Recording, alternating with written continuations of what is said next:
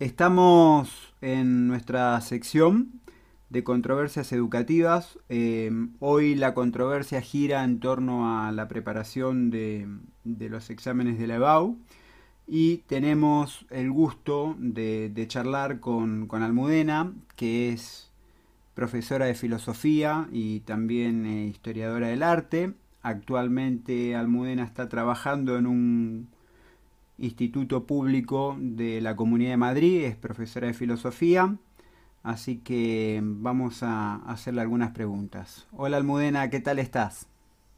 Buenas tardes, muy bien, muchas gracias. Bueno, eh, queríamos preguntarte eh, cómo ves, eh, cómo se va a desarrollar, cómo se está desarrollando la preparación para el examen de la EBAU en este contexto en el que estamos. Sí, pues em, bueno, los alumnos se han estado en los dos últimos meses preparando a distancia, eh, se han estado preparando online hasta esta semana, cuando los alumnos están pudiendo volver voluntariamente para dar algunas clases de repaso y sobre todo para resolver dudas. Y este año, en lugar de ser eh, la EBAU durante tres días, va a durar cuatro días para que se puedan mantener todas las medidas de seguridad. Y han tomado una decisión, a mi juicio, bastante razonable en este caso, que es ampliar la opcionalidad de los exámenes, de tal manera que el modelo de examen sigue siendo el mismo, si no me equivoco, en la mayor parte de las asignaturas. En el caso de la mía, que es Historia de la Filosofía, es así, pero se amplía la opcionalidad para que los alumnos puedan responder sobre los temas que conocen y priorizar los temas que han visto presencialmente, porque la, educación a, distancia pues evidentemente ha sido muy complicada, se ha desarrollado en circunstancias difíciles, no tiene absolutamente nada que ver con una preparación presencial y los alumnos están preocupados sobre esto, pero bueno, me parece que haber facilitado el, tipo de prueba en este contexto mm, me parece un acierto dentro de que había que tomar una decisión y las circunstancias son difíciles y han sido sobrevenidas. Entonces ellos lo ven como una ventaja en general y, y bueno, creo que, que eso se, esa ha sido una buena decisión. ¿Cuántos estudiantes tienes más o menos que, van a hacer la prueba?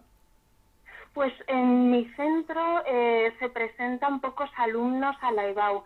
El, el, segundo de bachillerato es pequeño, hay pocos alumnos en segundo de bachillerato y por lo tanto se presentan solo cinco alumnas, de las cuales solo cuatro van a la EBAU con mi asignatura, con Historia de la Filosofía porque Historia de la Filosofía hasta la LOMCE era obligatoria en segundo de bachillerato y a partir de la LOMCE, desgraciadamente, eh, quitaron la obligatoriedad. Se ha convertido en una asignatura, se llama troncal de opción, que es como una optativa, y, y, que no es obligatoria en la IBAU. Mm, forma parte de lo que llaman fase voluntaria de la IBAU, que sirve para mm. subir notas a dos puntos pero, pero por desgracia no forma parte de las asignaturas troncales y obligatorias para la EBAU. En este espíritu de la de quitarle lugar a las humanidades y a la posibilidad de desarrollar un pensamiento crítico y ciudadano,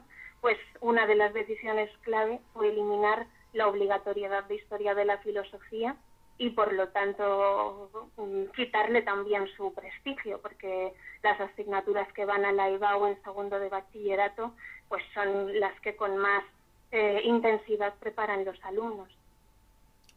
Claro, bueno, muy buena puntualización.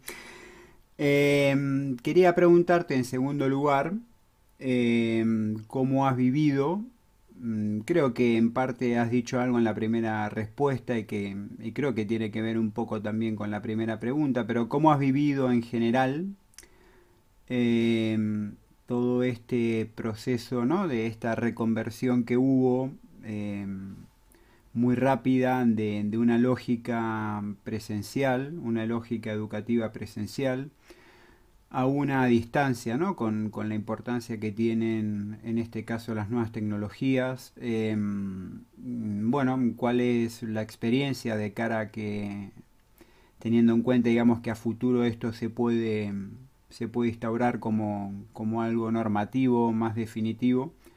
Eh, ¿Cómo lo ves? ¿Cómo lo has vivido? ¿Qué tal tus estudiantes en general? Bueno, em, aquí hay dos cuestiones. Eh, yo francamente lo he vivido muy mal.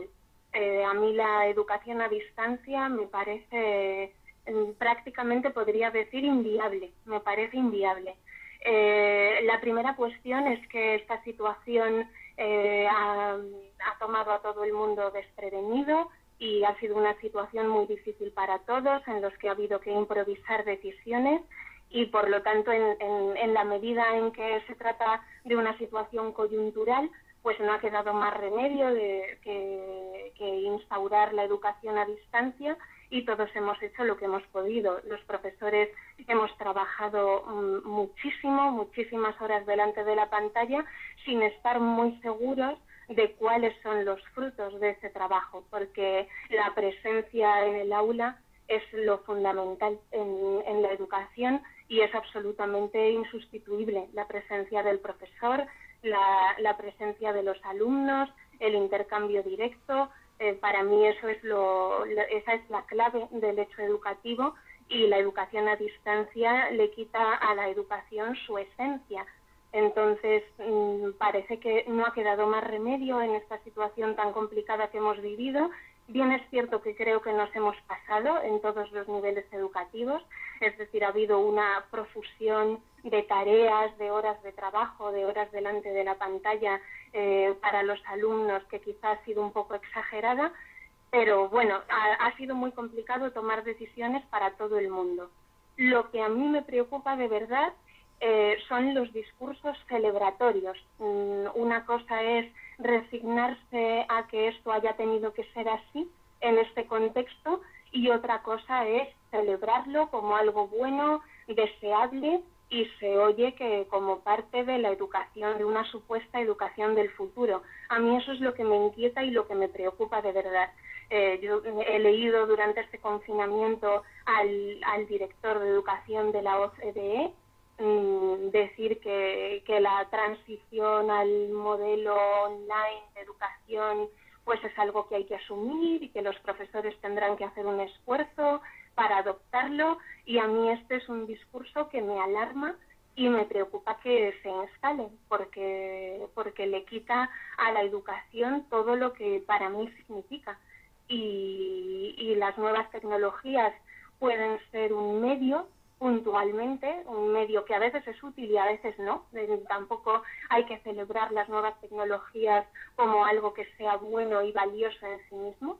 Mm, hay veces en las que las tecnologías son útiles y hay otras veces en las que entorpecen la enseñanza y en las que suponen un impedimento para la enseñanza. Entonces, bueno, bien utilizadas pueden estar bien, pero solo como herramienta no como fin y no como único medio para transmitir enseñanzas. A mí me parecería una, una terrible noticia que, que, se considere la educación online como esa llamada educación del futuro. Sí, claro. Eh, bueno, eh, vamos a ir eh, cerrando. Yo por mi parte mm, te quiero agradecer por la entrevista. Esperemos que nunca terminen de cumplir con el proyecto de que algo como la filosofía y en general las humanidades desaparezcan, porque ese día estaremos sí eh, meramente formando capital humano y no ciudadanos con herramientas críticas. Exactamente. Eh, pero bueno, esto tiene que ver con otra, otros temas, ¿no? Acerca de los fines de la educación y, el para qué de la educación que charlaremos en otro momento. Así que no sé, ¿quieres decir algo muy cortito que te haya quedado, que quieras agregar? Nada, estoy completamente de acuerdo con tu última reflexión y bueno, espero que, que en todos los proyectos y en los debates educativos que se tengan en la esfera pública a partir de ahora, se tenga en cuenta que de lo que se trata es de formar ciudadanos y de, y de transmitir cultura y no, como tú decías, no se trata de formar capital humano ni, ni, se trata de, de, instaurar la tecnología como el único medio para, para transmitir enseñanza.